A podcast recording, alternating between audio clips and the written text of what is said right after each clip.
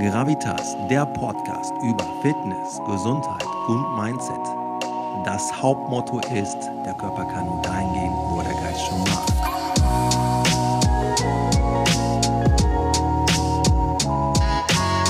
Deswegen zuhören, lernen und wachsen. Viel Spaß dabei.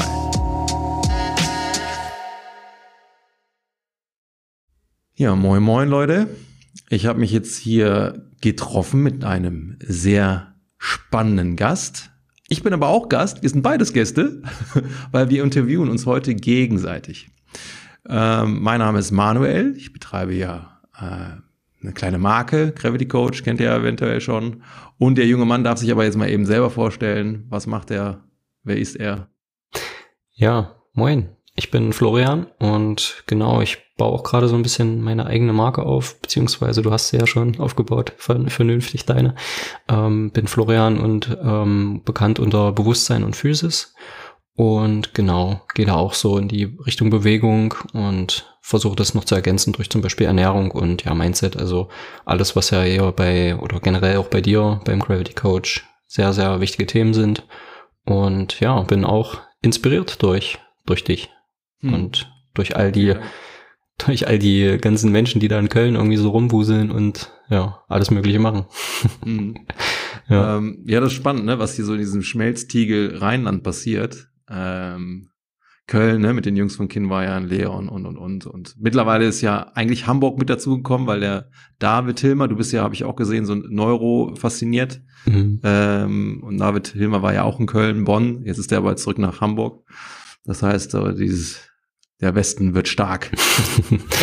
ja, hier in Mitteldeutschland ist das noch nicht so, also vereinzelt, ja. Und dann halt Berlin ist dann wieder was. Ja, ähm, genau. ich, hatte, hm, ich hatte mit dem Elias hatte ich ein Gespräch über Kinnmeier, genau. Und da haben wir da auch schon drüber geredet, dass in Köln einfach alles Mögliche gerade so hochploppt. Und ja. Aber ist ja auch klar, ne? Du hast ja da die, die äh, Sporo, ne? Die Sporthochschule. Mhm. Da sind wirklich ein paar Hochkaräter dabei. Also wahrscheinlich auch viele, die wir jetzt gar nicht greifen können über die Medien, die, die einfach so ihr Ding da machen. Mhm. Ähm, und ich glaube, das ist einfach so einer der Haupttreiber, ne, die Spur, oder? Ja. Genau, wir wollen heute über Füße mal wieder quatschen. Yes. Ja. Du hattest mich ja gefragt, ey, ähm, ich finde es das geil, dass du da dem, dem Fuß auch eine Bühne gibst. Ja, wie soll es auch anders sein, wenn es quasi das Ding ist, was uns durchs Leben trägt, im wahrsten Sinne. Ähm, du hast aber nochmal, und das fand ich so geil, weil du wirklich von, ähm, da hast du ja schon mal ein bisschen auf dem Nähkästchen ge ge ge geplaudert, von sehr spannenden Menschen gelernt hast und viele spannende Fortbildungen schon äh, hinter dir hast. Willst du da mal so ein bisschen drüber, drüber äh, erzählen? Weil ich Mhm. Mich hat's inspiriert, aber ich, hab, ich weiß noch gar nicht alles, deswegen hau mal raus. ja, sehr gerne. Also extrem viele Fortbildungen waren es jetzt nicht unbedingt. Es waren zwei, glaube ich, oder ja, zumindest noch viele Eigenstudien, Recherchen und so weiter dann. Aber genau, ähm, grob habe ich, um das kurz zu fassen, bin ich 2019 zu Lee Sexby zur Weiterbildung als Functional Food Map Practitioner gefahren und war bis dato, ja, ich sag mal auch ähm, wie viele andere vollkommen auf diesem Barfußtrip. Ich habe, glaube ich, 2016 das erste Mal Barfußschuhe gehabt, ausprobiert. Und damals, ja, war das ja, also für mich damals war es noch frisch alles und bin dann auch zu jedem hin, habe gesagt, hey, du brauchst Barfußschuhe und Schuhe machen deine Füße kaputt. Das, was die, was die meisten hier bei dem ähm, oder auf den Kanälen, wo wir jetzt unterwegs sind, ja schon kennen.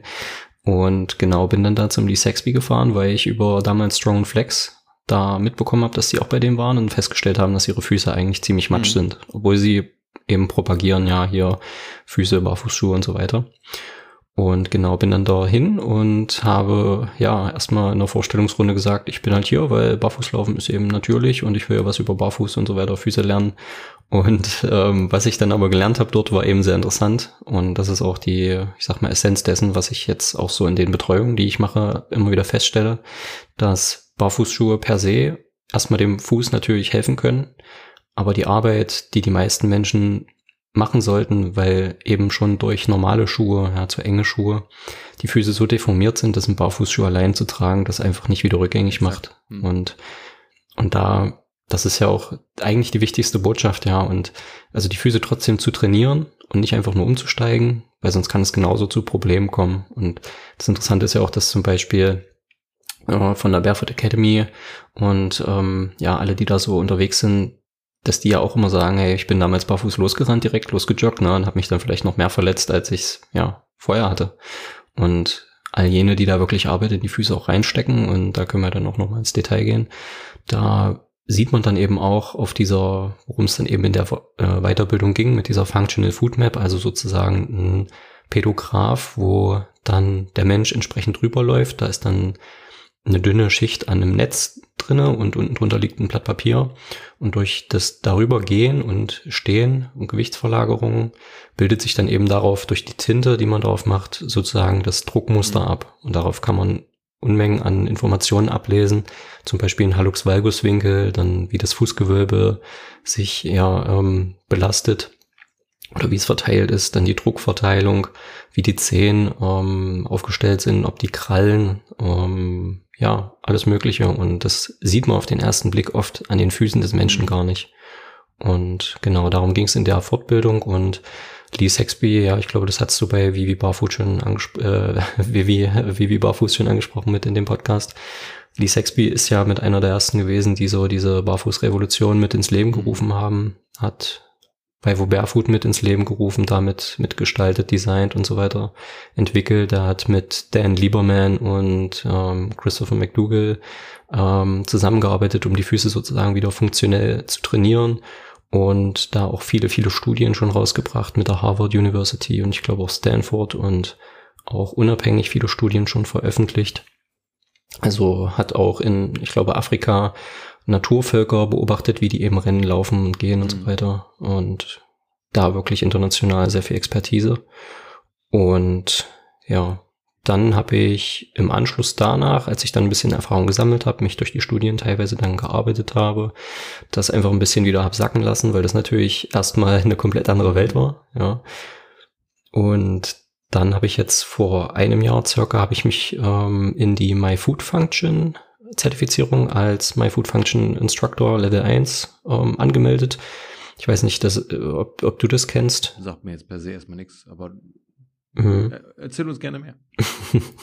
ja, genau, das sind zwei, ich glaube zwei Jungs sind das, die haben auch beim Lee vor einer ganzer Weile gelernt und sind auch, glaube ich, Sportwissenschaftler und die machen das so ganz international, ähm, dass du da Kurse machen kannst und dich weiterbilden kannst, wo es wirklich auch um Fußfunktionalität geht. Also schon sehr tief auch mit Studien und Informationen, dass du wirklich durchgehst und dich zertifizieren lässt. Und für die Zertifizierung hast du dann auch direkten Probanden, wo du eben die Füße analysierst und auswertest, dann ein Training machst mit ihm und dann eben auch vorweisen musst, dass das funktioniert hat. Und ja, da bin ich in der Zertifizierung noch drin, habe da schon sehr viel wieder theoretisch dazu gelernt.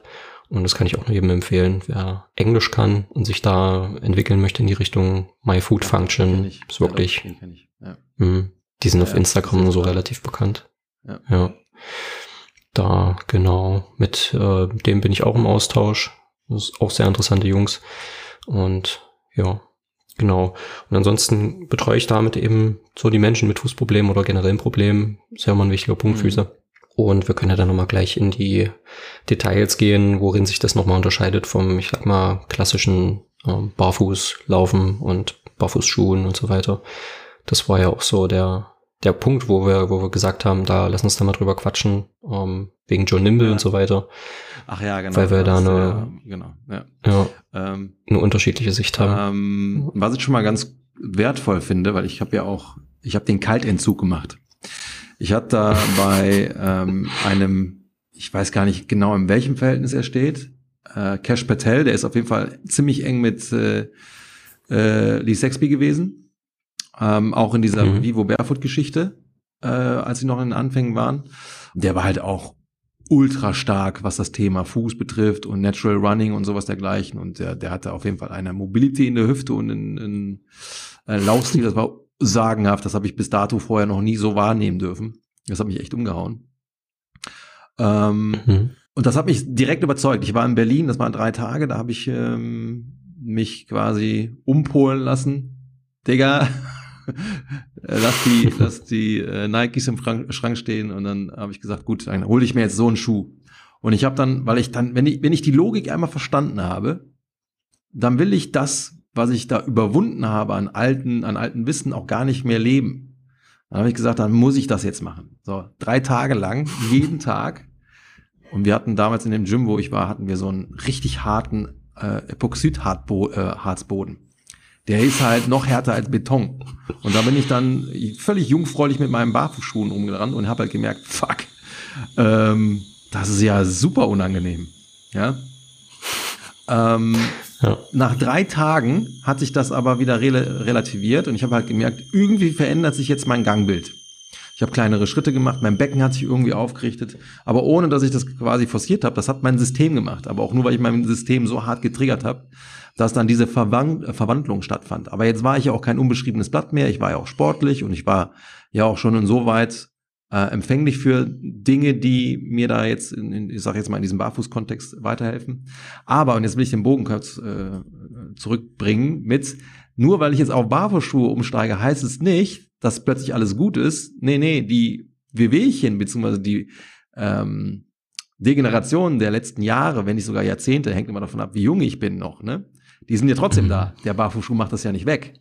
Und deswegen ja. bin ich heute auch tatsächlich sehr, sehr, sehr vorsichtig, wenn ich da Leute habe, je nachdem, was sie auch für, ein, für eine Körperhaltung mitbringen, für eine Hüfte, für einen Fuß, dann halt eben nicht sofort rauszukloppen, geh direkt in den Barfußschuh über, weil das kann nach hinten losgehen, weil das, wie du es eben auch beschrieben hast, ne, ähm, ich kenne da den einen oder anderen auch, der hatte nicht so viel Glück wie ich, da mündete das dann halt eben direkt in Fußschmerzen, in Knieschmerzen, in Hüftschmerzen.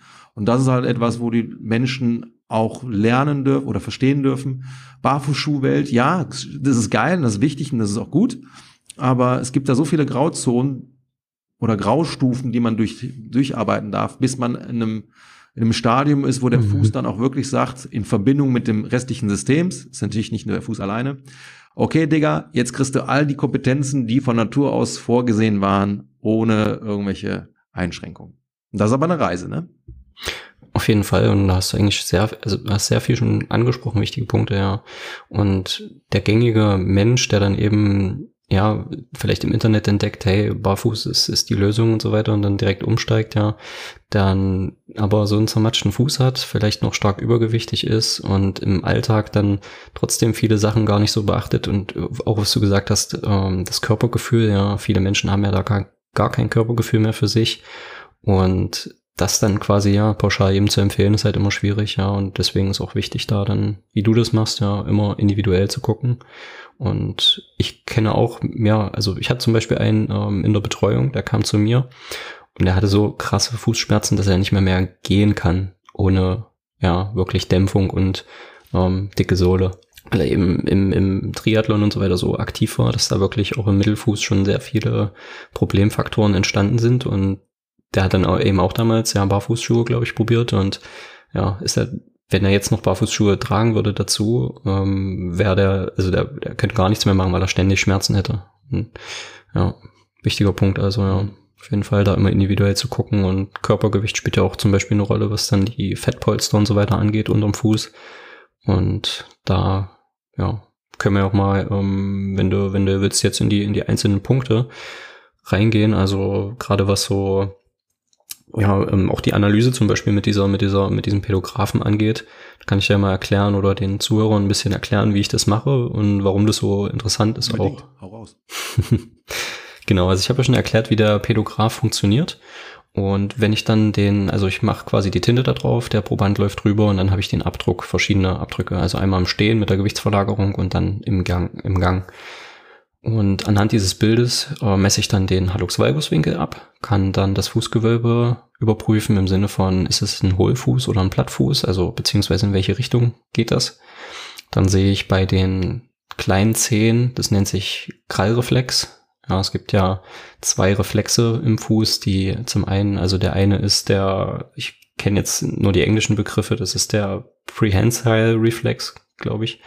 Ähm, das ist der, der auf allen unebenen und ich sag mal lockeren Böden, also Sand, Kies und so weiter, ausgelöst wird, damit der Fuß Halt hat. Ja, damit die Zehen dann, das ist dieser, dieser Gecko-Reflex, den manche sogar antrainieren extra.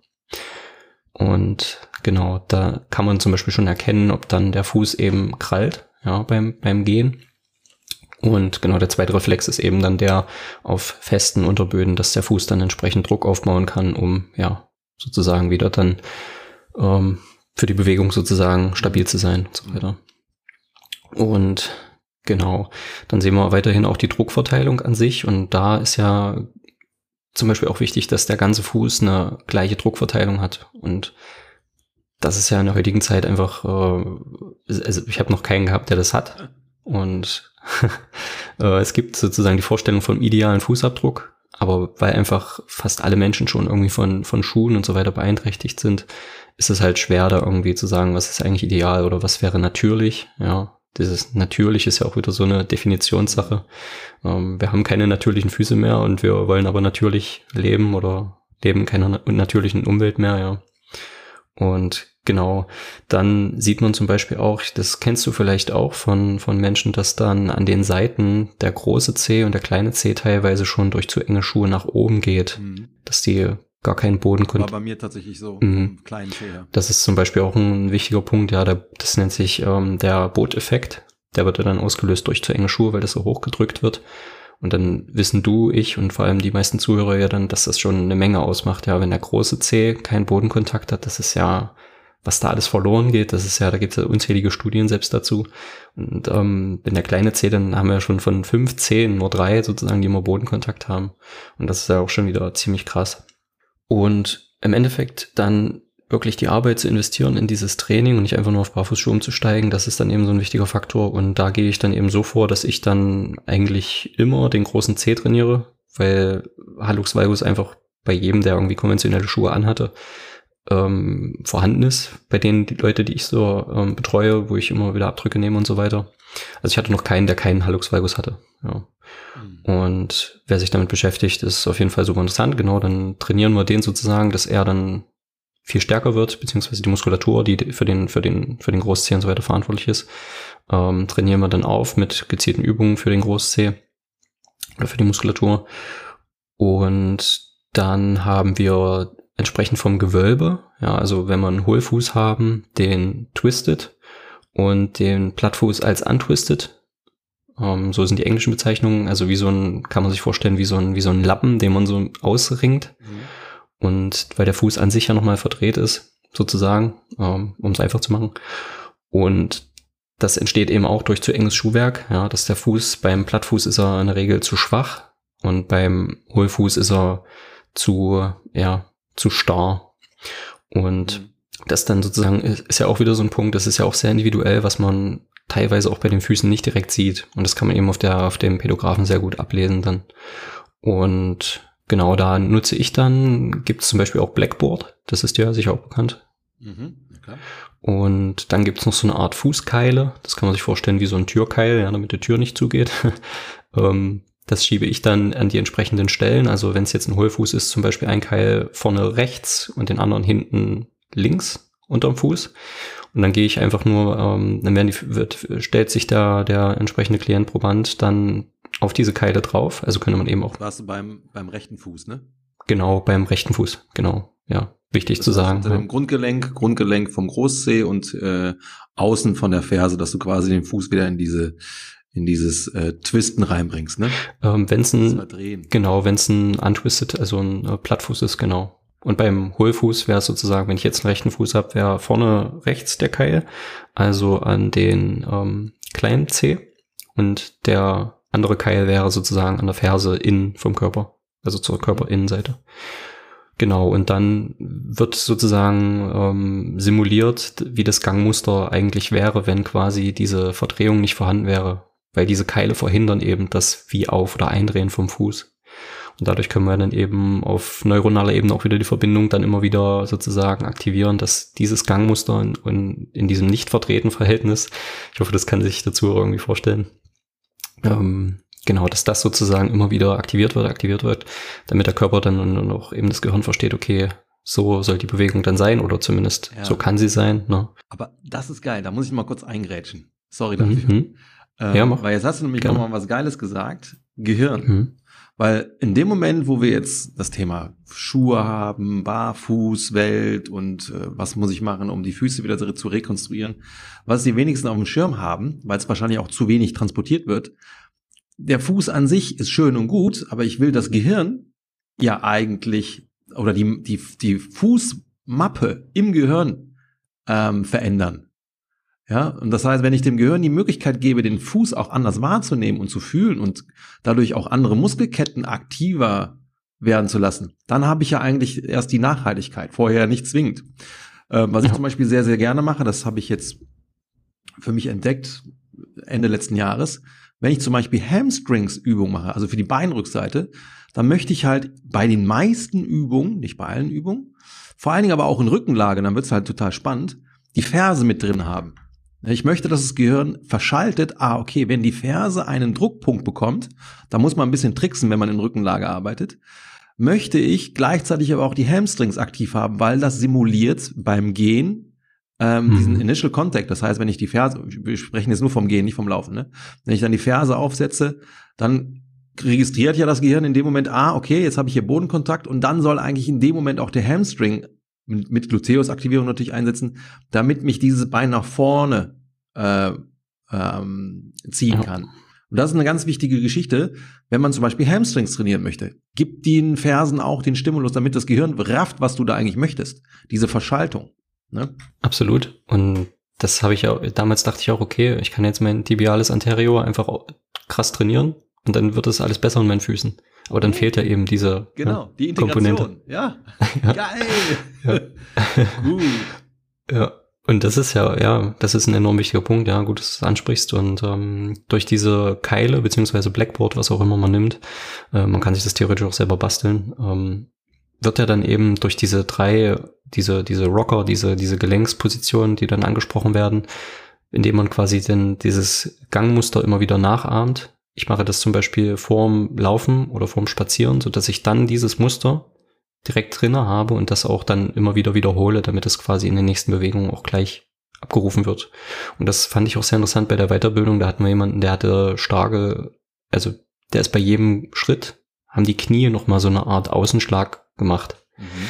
Also so eine Art ähm, extra Bewegung, die aber eigentlich nicht wäre. Ja.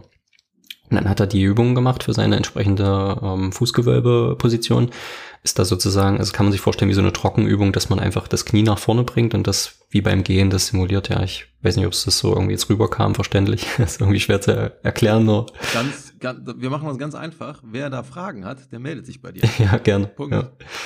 Genau, und dann hat man eben gesehen, nachdem er diese Übung 20 Mal gemacht hat pro Seite, war das direkt danach beim Gehen, war der, war der extra Knieschlag weg.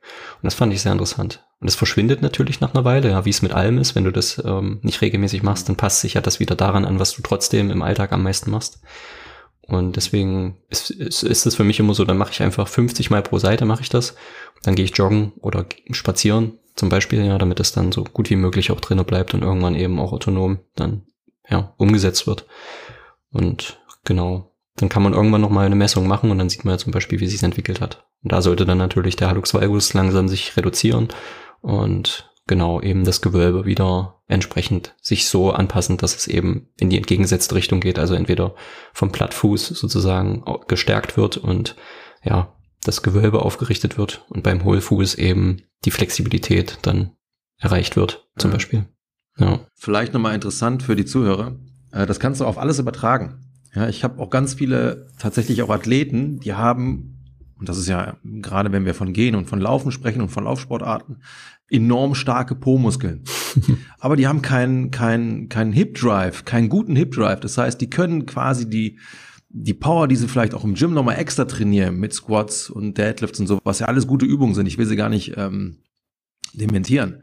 Ja, aber das heißt nicht, nur weil ich jetzt den Po trainiere, dass ich dann plötzlich auch im, im Laufen daran partizipiere weil der Kontext einfach nicht stimmt. Da ist kein Übertrag.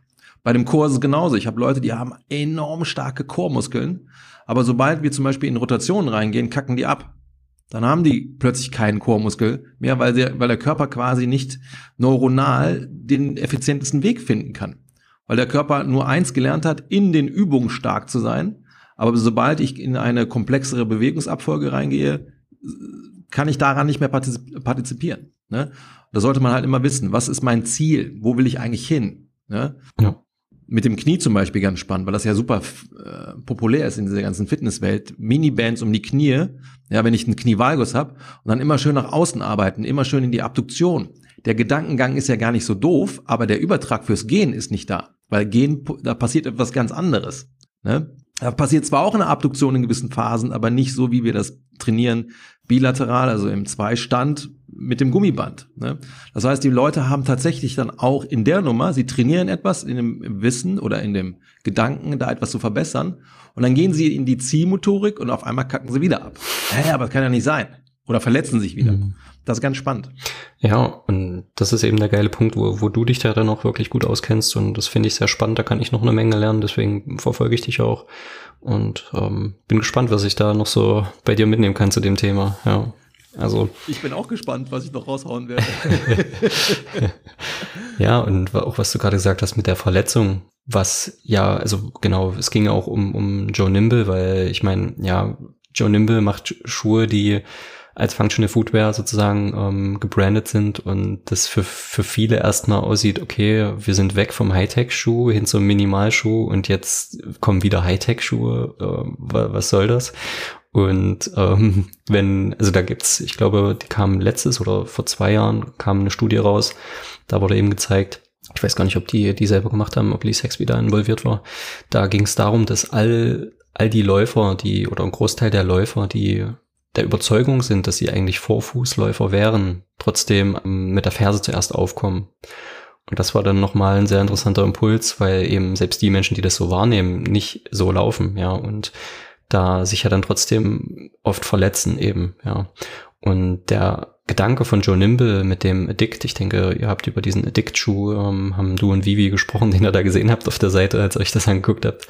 Ich kenne den. Ich habe ja auch ein paar Kunden, die haben den. Hm. Ich finde den auch grundsätzlich gut. Okay. Und genau, der sieht jetzt natürlich erstmal wieder Hightech aus, aber er ist ja dann quasi der Schuh, der für genau die Zielgruppe ist, dass die Menschen, die eben trotzdem Fersenlauf machen, sozusagen davor bewahrt werden, sich noch krasser zu verletzen und zumindest von den anderen Vorteilen ja von von Zehenfreiheit und Nullsprengung und so weiter ähm, ja profitieren können und aber trotzdem so ein ich sag mal trendy Hightech Schuh, der so zumindest so aussieht, nutzen können und damit sich gar nicht so absetzen von den ganzen anderen Schuhen. Und was, was auch ein wichtiger Punkt ist bei zum Beispiel, also ich, es soll jetzt ja keine Werbeveranstaltung sein, ne?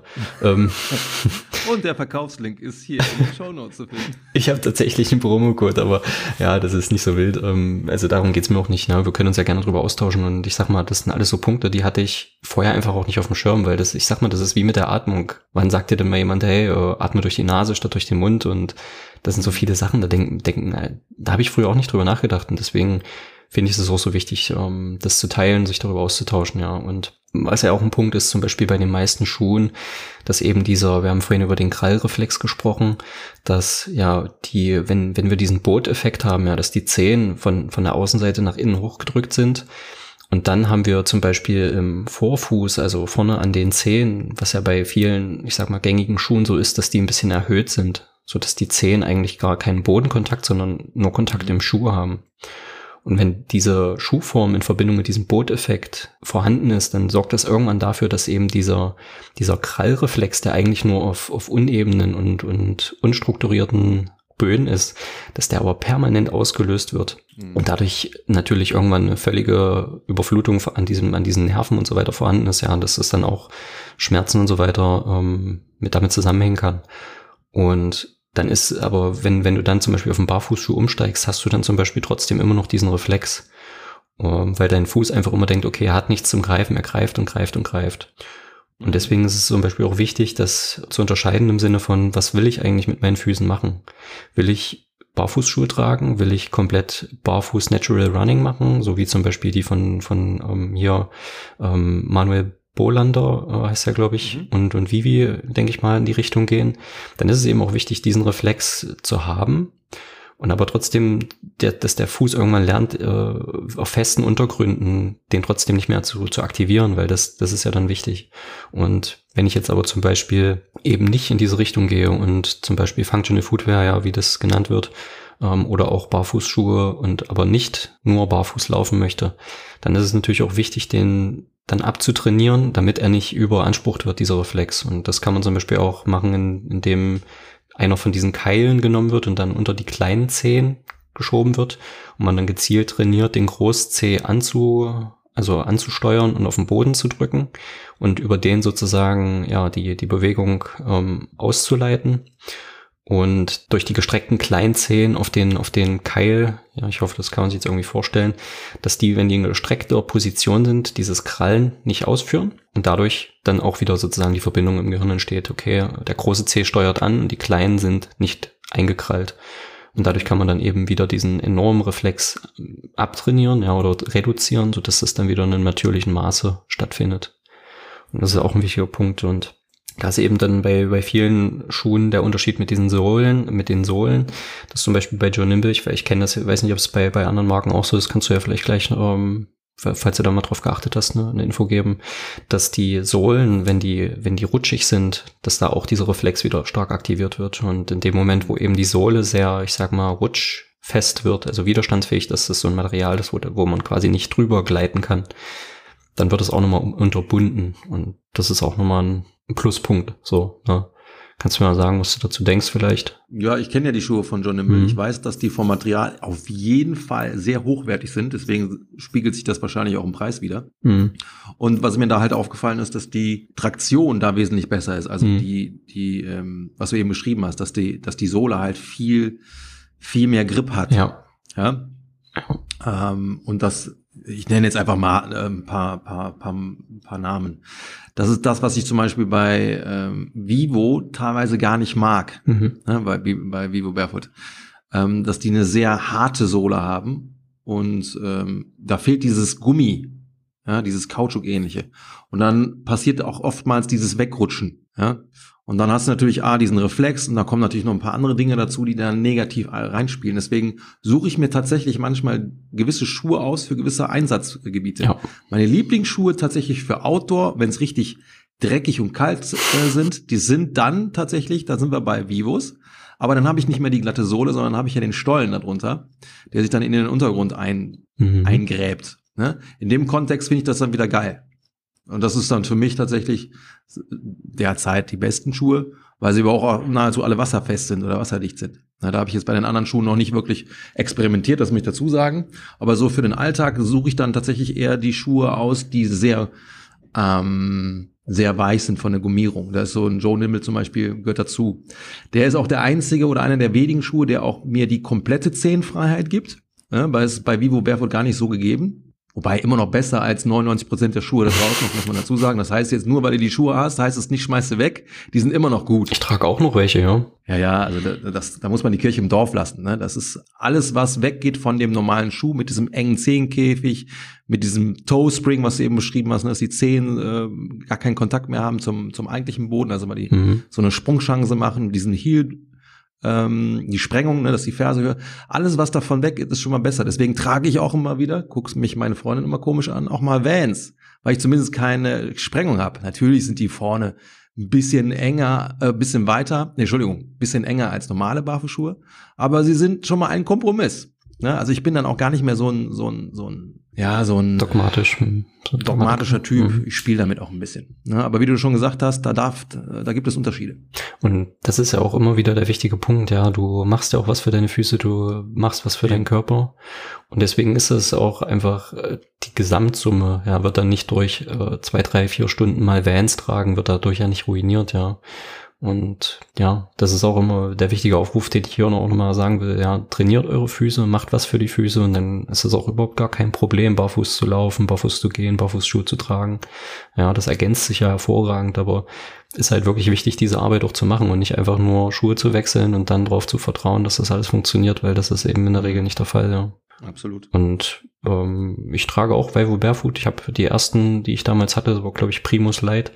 Und die trage ich auch gerne. Und wenn man damit einfach geht und so weiter, das ist ja auch nochmal ein ganz anderes Gefühl, ja. Und dann äh, entwickelt man ja eben auch wieder, äh, ich sag mal, eine, eine, Rücksichtnahme auf den, auf den Gang, ja, dass man nicht einfach nur stapft und stampft und genau. da vor sich hin ballert, ja. Das ist halt eben geil, ne? Ich erinnere mich noch, da war ich 13 oder so. Da habe ich meine ersten äh, Air Max bekommen von Nike mit so, mit so einem Luftkissen darunter unter der Ferse. Das war damals, jetzt muss ich überlegen, wann das war. 1990 war das, glaube ich. Irgendwie sowas. Ja, da, da waren die Dinger richtig geil.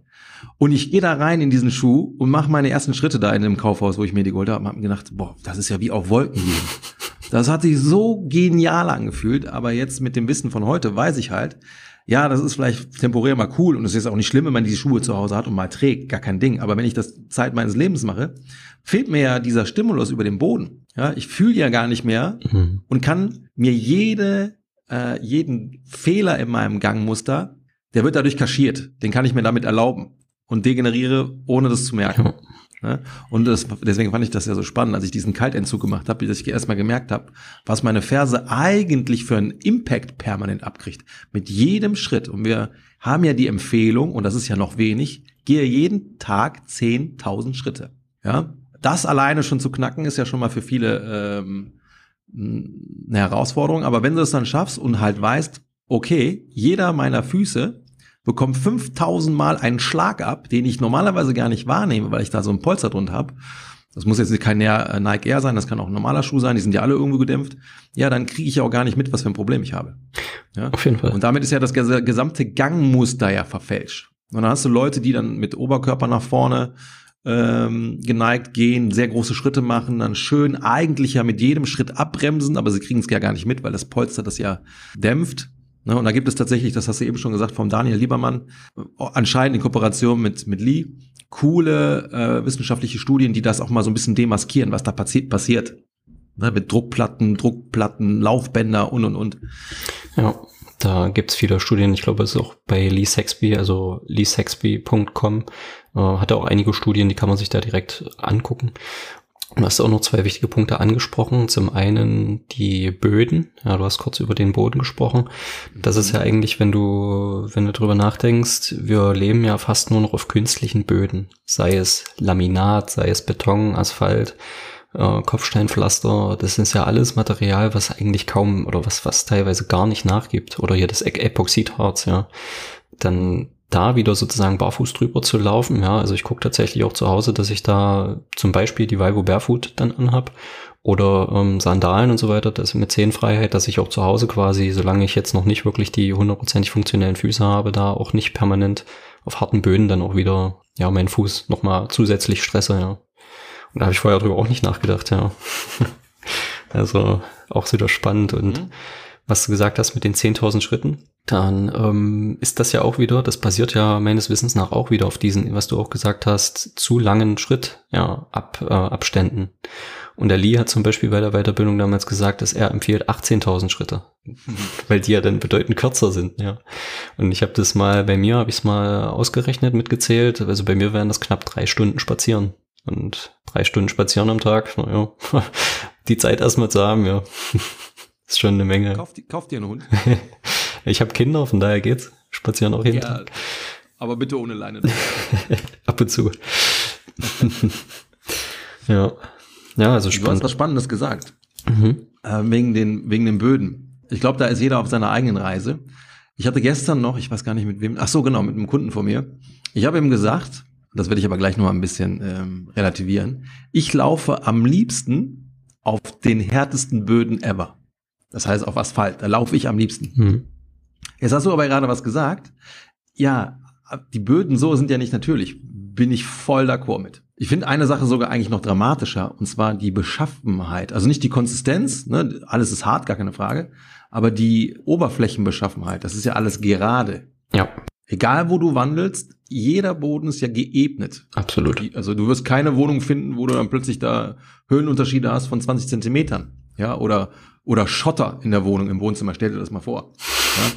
Was ja eigentlich eher unserem natürlichen Lebensraum entsprechen würde. Und das ist halt etwas, das sollte auch nochmal jedem bewusst sein. Wenn ich auf einen Barfußschuh umsteige, der ja eigentlich dafür sorgt, dass ich meine 33 Gelenke pro Fuß da irgendwie bewegen, besser bewegen lassen kann, mhm. bedeutet das nicht, dass das dann plötzlich, wenn ich dann damit über ja, Stock und Stein darf man in dem Fall ja gar nicht sagen, über Stein gehe, ja, also aufs Klo gehe, zur Schule gehe, zur Arbeit gehe, alles ist geebnet. Das kann der Schuh ja nicht wegmachen, dass der Boden flach ist. Ich kann ja trotzdem nicht die 33 Gelenke so in der Form nutzen, wie es vielleicht auf einem anderen Boden, auf dem Waldboden möglich ist. Ja? Das ist auch nochmal eine ganz wichtige Komponente, was ich den Leuten auch immer wieder sage.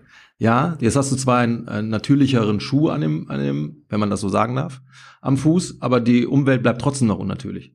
Aber um den Faden nochmal kurz aufzunehmen, warum ich auf äh, harten Böden tatsächlich am liebsten laufe, ich rede jetzt nur vom Laufen, mhm. wobei gehen eigentlich auch. Ich, Ich nutze dieses Feedback und beim Laufen ist es tatsächlich so, je härter der Boden, desto mehr gibt der Boden mir meine Laufenergie wieder zurück. Man spricht hier von der Bodenreaktionskraft. Mhm. Ja? Aber das funktioniert erst dann gut, wenn du halt zumindest einen halbwegs guten Laufstil hast, der mit einer guten Technik äh, partizipieren kann. Ja? Das würde ich jetzt aber nicht in Normalsterblichen fehlen oder halt meinen Kunden per se. Ja? Dann würde ich halt auch gucken, okay, und dann darf es auch gerne mal so ein Schuh sein von Joe Nimble, ja, der so einen Komp guten Kompromiss fährt, ähm, der von außen, das, wer, wer, sich den Schuh da mal anschauen möchte, ähm, der sieht von außen erstmal so aus, als ob er eine Sprengung hat, hat er aber ja nicht. Ne? Der ist ja, glaube ich, ja. ein Zentimeter dick von vorne bis hinten. Die Sohle simuliert aber von außen, da ist jetzt eine Sprengung drin. Das ist aber gar nicht der Fall. Ja. Ja. Interessant wäre jetzt bei dir nochmal, wenn du, wenn du sozusagen den Asphalt deswegen bevorzugst, und da könnte man ja dann auch wieder testen bei anderen Menschen, bei denen das vielleicht zu einem Problem führt oder die damit nicht so gut können, dann zum Beispiel diesen Krallreflex, ja, wenn der da besonders ausgeprägt ist, den dann abzutrainieren, damit dann eben die Kraftübertragung auch wieder durch diesen eben anderen Reflex, der ja stabilisiert auf harten Böden, da auch wieder mhm. verstärkt wird. Ja, interessant. Du hast gerade noch irgendwas ange angesprochen, so ist es mir wieder, wieder, ach ja, genau, mit den, mit den unterschiedlich äh, geebneten Böden und so, das ist auf jeden Fall ein richtig wichtiger Punkt, ja. Und sollte auch jeder nochmal drüber nachdenken. Ja, deswegen mag ich auch wirklich Traillauf und so. Also einfach mal quer durch den Wald, ja. Und weil du da wirklich, also genau wie du sagtest, du hast ja, wenn du den flachen Schuh hast, dann auf flachen Boden, dann hast du ja eben immer das Problem, dass da einfach auch, wenn du jetzt sozusagen Defizit hast, ja, mit dieser klassischen Überpronation, was ja an sich auch nur dadurch bestärkt wird, weil ja eben immer alles gerade und flach ist und so weiter, dass das aber, wenn du durch den Wald und so weiter gehen würdest oder laufen würdest, dass du einfach Millionen an verschiedenen Winkeln hättest beim Laufen, beim allem, ja, und das so viel korrigieren würde. Und das ist auch wieder sehr, sehr wichtig, ja. Cool, dass du es angesprochen hast. Ja, das, also manchmal ist es halt so offensichtlich, aber keiner spricht drüber und dann ist es auch keinem bewusst. Ja. Ne? Äh, und das finde ich halt einen tatsächlich sehr, sehr wichtigen Punkt. Ich bin tatsächlich darauf aufmerksam geworden, wegen einem Artikel, da ging es um Zootiere. Muss ja jetzt mal überlegen. Ich mache den Übertrag von dem Zootier auf den Menschen. Ja, was haben sie herausgefunden? Dass Elefanten täglich, äh, äh, regelmäßig Entzündungen hatten in den Füßen. Mhm. Ja, ich weiß nicht mehr genau, wie das war, irgendwelche Hornhaut, irgendwas war da auf jeden Fall. Und dann haben sie halt herausgefunden, krass, ja, ich meine, äh, ich weiß nicht, wie das heute ist mit äh, mit Zoos. Ich war da schon ewig nicht mehr drin, aber die äh, Elefanten waren natürlich dann auch da gehalten, wo wo auch mhm. Beton war beziehungsweise Asphalt. So, dann haben sie das geändert in dieser in diesem Kontext also viel Heu wieder dahingelegt und und und. Und auf einmal hatten die Elefanten kein Problem mehr. So, und dann habe ich mir überlegt, ja, wir sind doch auch Zootiere. Nur, dass wir nicht eingesperrt sind in einem Zoo, sondern wir haben den Zoo um uns herum gebaut. Die ganze Welt ist unser Zoo.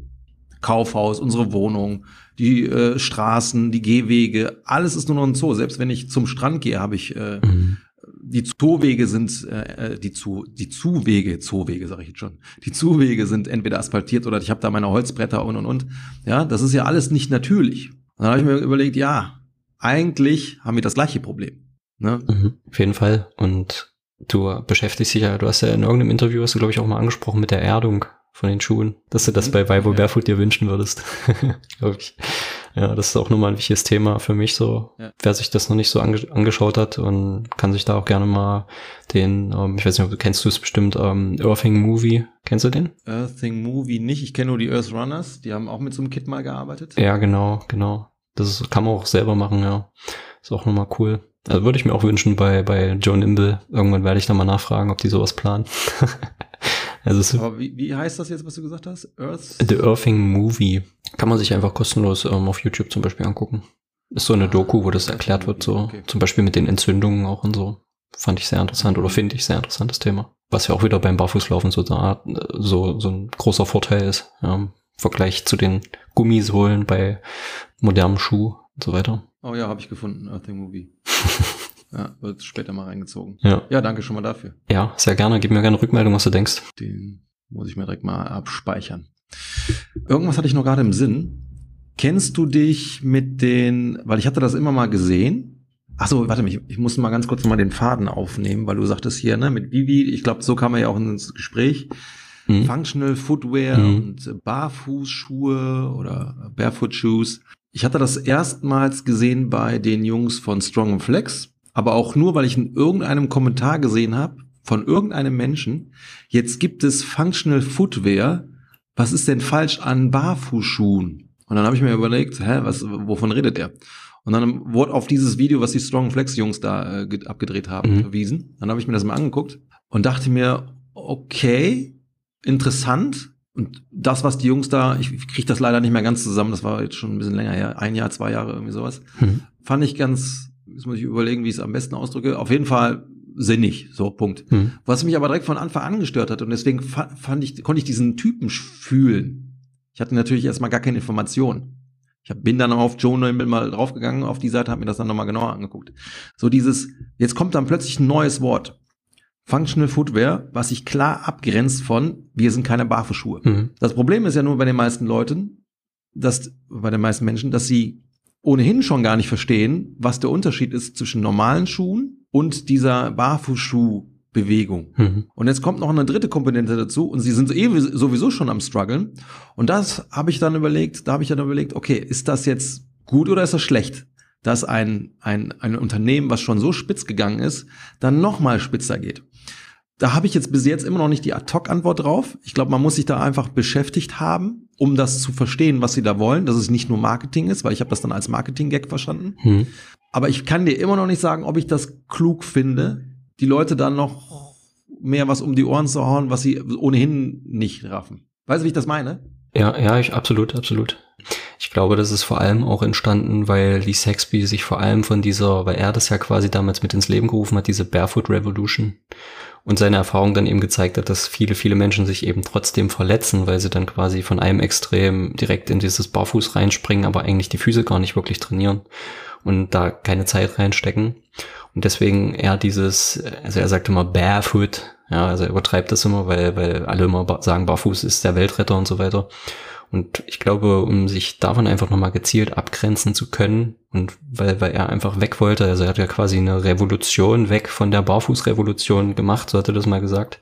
Und ähm, da nochmal abzugrenzen, wirklich wegzukommen von diesem Barfuß-Image, eben dieses Functional Footwear zu etablieren. Und das soll, glaube ich, auch in, in Zusammenhang mit dem funktionellen Fuß, der da ja im, im Vordergrund steht, der funktionelle Fuß kann sozusagen auch funktionelle Schuhe tragen und ähm, dysfunktionelle Fuße, Füße sollten funktionelle Schuhe tragen und so weiter. So sehe ich zumindest ähm, den Zusammenhang. Mhm. Aber ich habe das tatsächlich noch nicht so betrachtet, dass, ähm, wie du das sagst, dass das jetzt für viele noch verwirrender sein kann. Und da hast du sehr wahrscheinlich recht, ja. Mhm. Wenn ich so drüber nachdenke, ja, ähm, wir, wir beschäftigen uns mit dem Thema, befassen uns Deswegen, damit. Und ja, so jemand wie zum Beispiel Vivi, die wird da wahrscheinlich auch ähm, checken, okay, was, was ist da jetzt der Unterschied?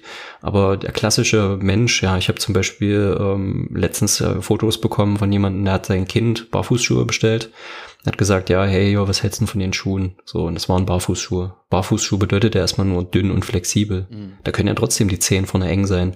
Ja.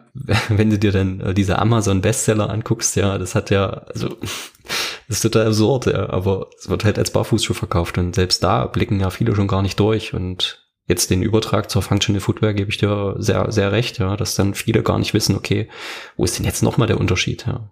Mhm. Absolut. Ja. Ich gucke gerade hier auf Amazon.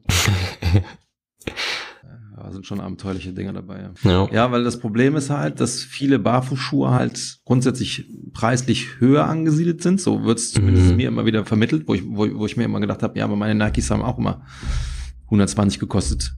In der Regel. Mal habe ich einen Schnapper von 80, mal habe ich auch 140 gezahlt oder 160. Ne? Da kannst du auch mal äh, 100 Euro für einen Barfußschuh ausgeben oder 150, je nachdem, ne? was für ein Modell. Und ich glaube, dass diese Menschen, die dann halt hier so, ich sehe Preise von 30 Euro, 35 Euro, einfach wittern. Mhm. Okay, viele Leute sind nicht bereit, Geld in die Hand zu nehmen für einen Schuh, der einfach mal anders ist als, als das normale Schuhwerk. Ja?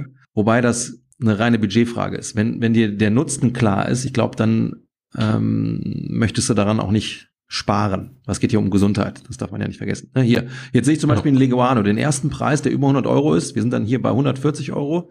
Ist dann plötzlich mhm. eine, ein Markenname, den man kennt aus der Barfußschuhwelt. Leguano. Ob der jetzt gut ist oder schlecht, wollen wir nicht bewerten. Ja. Äh, oder hier, Leguano Stiefel, 190 Euro das sind die Leute in der Regel gar nicht bereit zu zahlen. Wobei mhm. ich die Erfahrung gemacht habe, dass Barfußschuhe weitaus länger halten als die normalen Schuhe, weil du halt eben die nicht so abnutzt, weil du halt deinen Gang verändern musst. Das sollte den Leuten auch halt auch bewusst sein. Ich habe, glaube ich, meine Vivos seit drei Jahren, die fallen jetzt langsam auseinander. Aber wenn einen das jetzt nicht stört, ja, ich meine, der er erfüllt trotzdem noch die Funktion. Ähm, man braucht da nicht jedes Jahr neue Schuhe, ja. Und was ja auch zum Beispiel, du hast es, glaube ich, ganz am Anfang angesprochen, dass du bei unterschiedlichen Aktivitäten auch gerne auf andere Schuhe zurückgreifst. Genau. Und das ist ja auch ja, das ist ja auch wichtig, weil dann, wenn du zum Beispiel joggst, ja, hast du einen viel höheren Impact auf deinen Füßen, als wenn du einfach nur gehst, ja, das hast du vorhin auch erklärt. Und deswegen ist es auch sinnvoll zu sagen, hey, ich kann im Gehen, kann ich, wenn ich ganz gezielt ähm, mich auf meinen Gang auch mal konzentriere, kann ich entspannt auch mal barfuß oder in einem Barfußschuh gehen.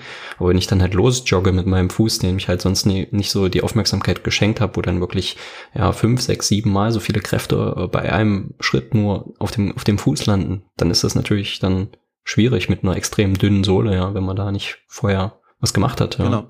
Ja. Und das, das mit dem Geld, das ist auch, ja, wenn, wenn jetzt jemand zu mir kommt und sagt, hey, ich will mal meine Füße checken lassen, dann mache ich das teilweise sogar kostenlos, den, den ersten Check, ja, weil ich dann weiß, wenn ich dem jetzt sage, okay, du bezahlst jetzt hier Summe XY nur mal für einen Check-up, und sollst dir dann aber noch für x 100 Euro die Schuhe und das holen und dieses kleine Zubehör und ähm, dann noch Zeit in deine Füße selber investieren, das ist für viele schon, ja, die dann mit der, mit der Grundeinstellung schon kommen, okay, 50 Euro für Schuhe ist mein Maximum, aber mehr nicht. Äh, wie willst du dann zusammenarbeiten, ja? Und das ist halt auch manchmal schwierig und also wir achten bei den Schuhen eigentlich gar nicht mehr auf den Preis, weil wir eben, wie du sagtest, wissen, was da für ein, für ein Benefit dahinter steht. Ja, wie viel Zeit investierst du dann für so eine kostenlose Erstberatung? Das ist unterschiedlich, wie, wie äh, viel dann die, die Menschen quatschen und was sie so für eine Geschichte dahinter haben.